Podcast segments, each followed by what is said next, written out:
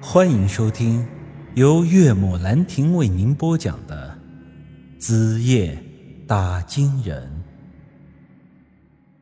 好啊，大家的粮食都在这里。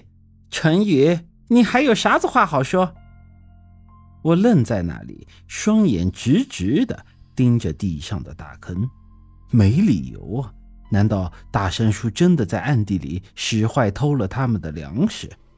不对。我又仔细看了看那个坑洞，上面根本没有任何人工挖掘过的痕迹。回想起那晚白鼠拜坟的场景，我一下子想通了：这个坑是那些耗子挖出来的。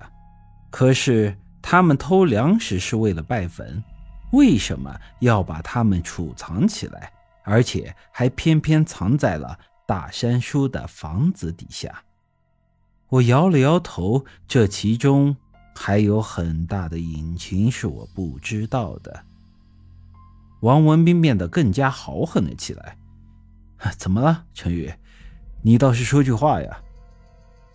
大家先不要着急，这个事儿要再调查一下。村长儿子走了上来。都人赃并获了，还调查个屁呀！爹呀，你九泉之下可以安息了。害死你的凶手，儿给你找到了。说着，还哭天抹泪了起来。我看着他这副样子，简直无奈到了极点了。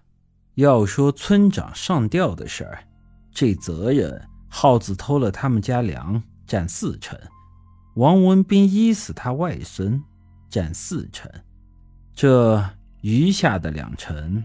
得归结到村长的泼妇媳妇身上。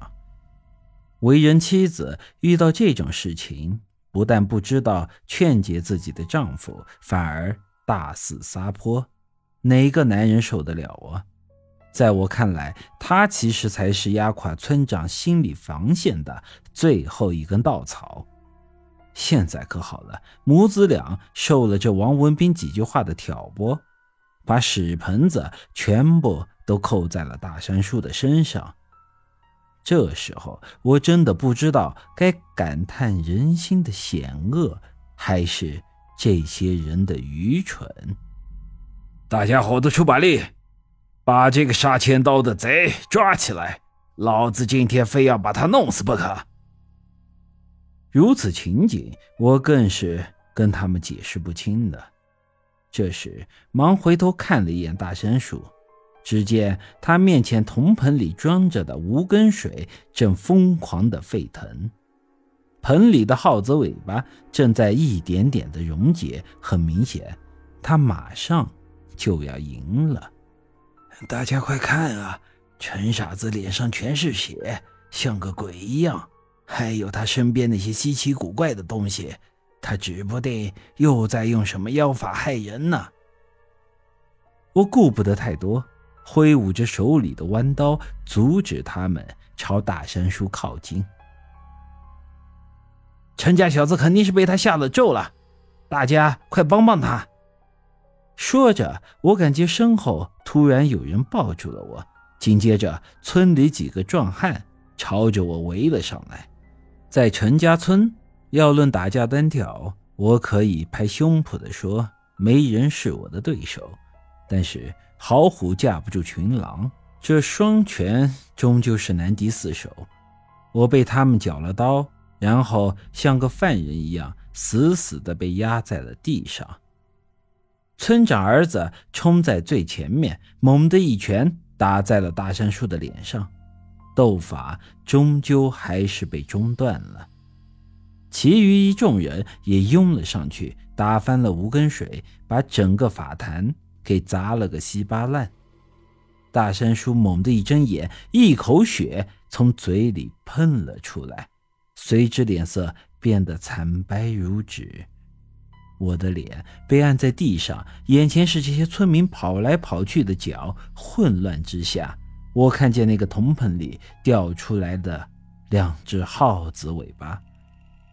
他们本来已经一点点的溶解成了骨头，可是，在无根水干涸后，我亲眼看着这两条骨头尾巴又长出了肉来，随之两条尾巴自己动了起来，像是两条长虫一样钻进了地里，消失在了我的眼前。就差一步，就差一步就成功了。看着这些暴动的村民，我终于感受到了什么是真正的绝望。他们的仇恨都在大山叔的身上，就连村长儿子也认为我是被人下了咒了。所以那几个壮汉只是把我按在地上，并没有对我动其他的手脚。可就在混乱之中，我感觉自己背上被人重击了一下。这力量之大，搞得我五脏六腑都剧痛难耐。狗日的，有人趁乱在对我下黑手。这个时候，所有人都去围殴大山叔了，但我却始终不见王文斌的身影。可刚才明明是他带头过来的，不用想，我也知道背后对我下黑手的人。是谁了？本集已经播讲完毕，欢迎您的继续收听。